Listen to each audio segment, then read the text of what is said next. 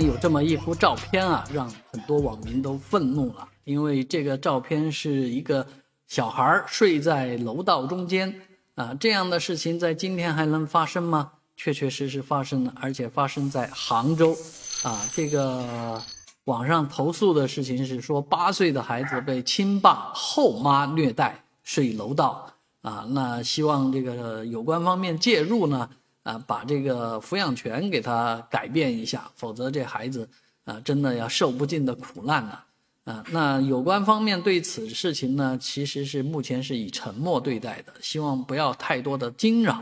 啊，那那有关方面说这户人家的情况也比较特殊，而这户人家的解释居然是说，啊，因为小孩感冒了，为了怕这个全家传染，所以他主动要求睡在外面。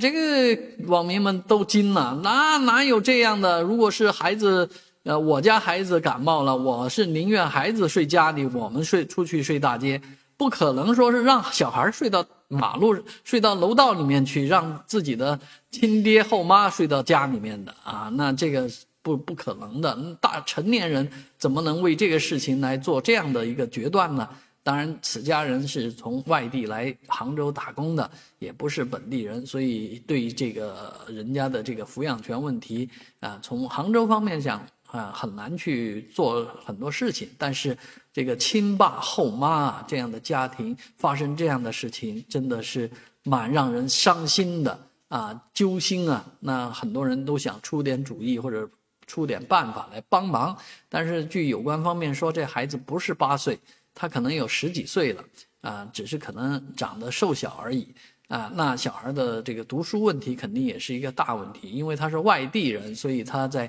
杭州的就学可能还目前还没有解决，有关方面已经介入了，会帮助小孩尽快的入学。但是如果抚养权都存在这么大的问题的话，那这个读书读的有意义吗？